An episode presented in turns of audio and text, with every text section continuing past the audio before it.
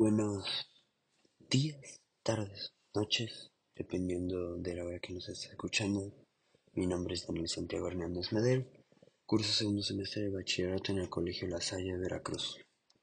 El día de hoy estaremos hablando acerca de la temporada de 2022 de Fórmula 1. Primero que nada, ¿qué es la Fórmula 1? Es la máxima categoría del automovilismo mundial donde 10 escuderías con dos pilotos cada uno participan a lo largo de 23 fechas alrededor del mundo todos los fines de semana para competir en un formato de prácticas los viernes, clasificación el sábado y domingo la carrera. Estaremos enfocados en dos escuderías, Ferrari y Red Bull.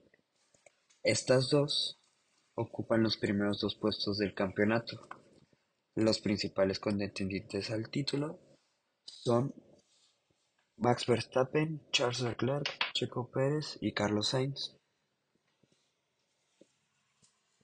Terminando la temporada de 2021, nos pudimos dar cuenta acerca de un Ferrari que iba repuntando y viendo las regulaciones para el 2022, se veía algo prometedor para Ferrari.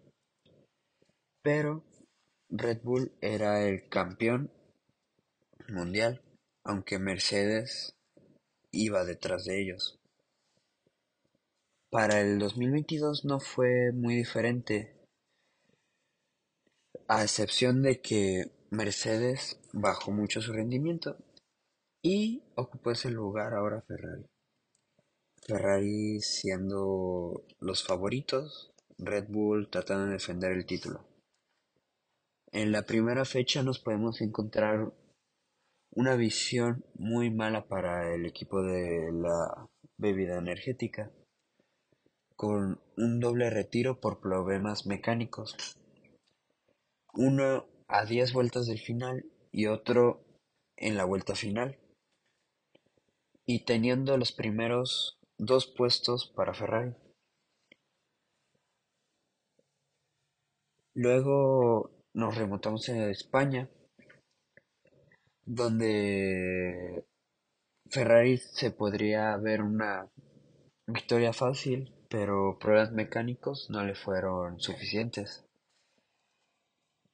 Pero otro punto clave de Ferrari por el cual no iba sacando tanta diferencia era sus estrategias.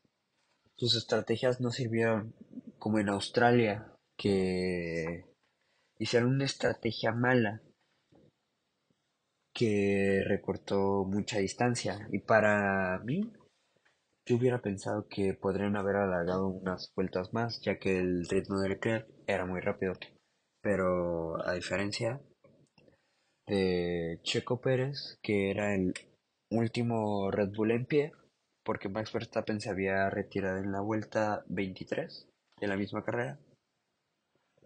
Fue un fin de semana agridulce, porque Ferrari podría haber conquistado los dos puestos, pero no lo hizo por los problemas y la falta de estrategia que a veces fanáticos como nosotros se pueden dar cuenta muy fácilmente.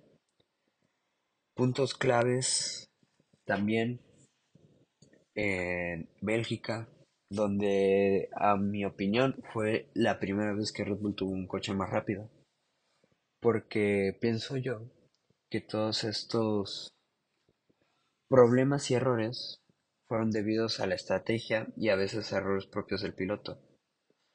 Pero donde, a mi opinión, fue el punto de quiebre fue en Francia.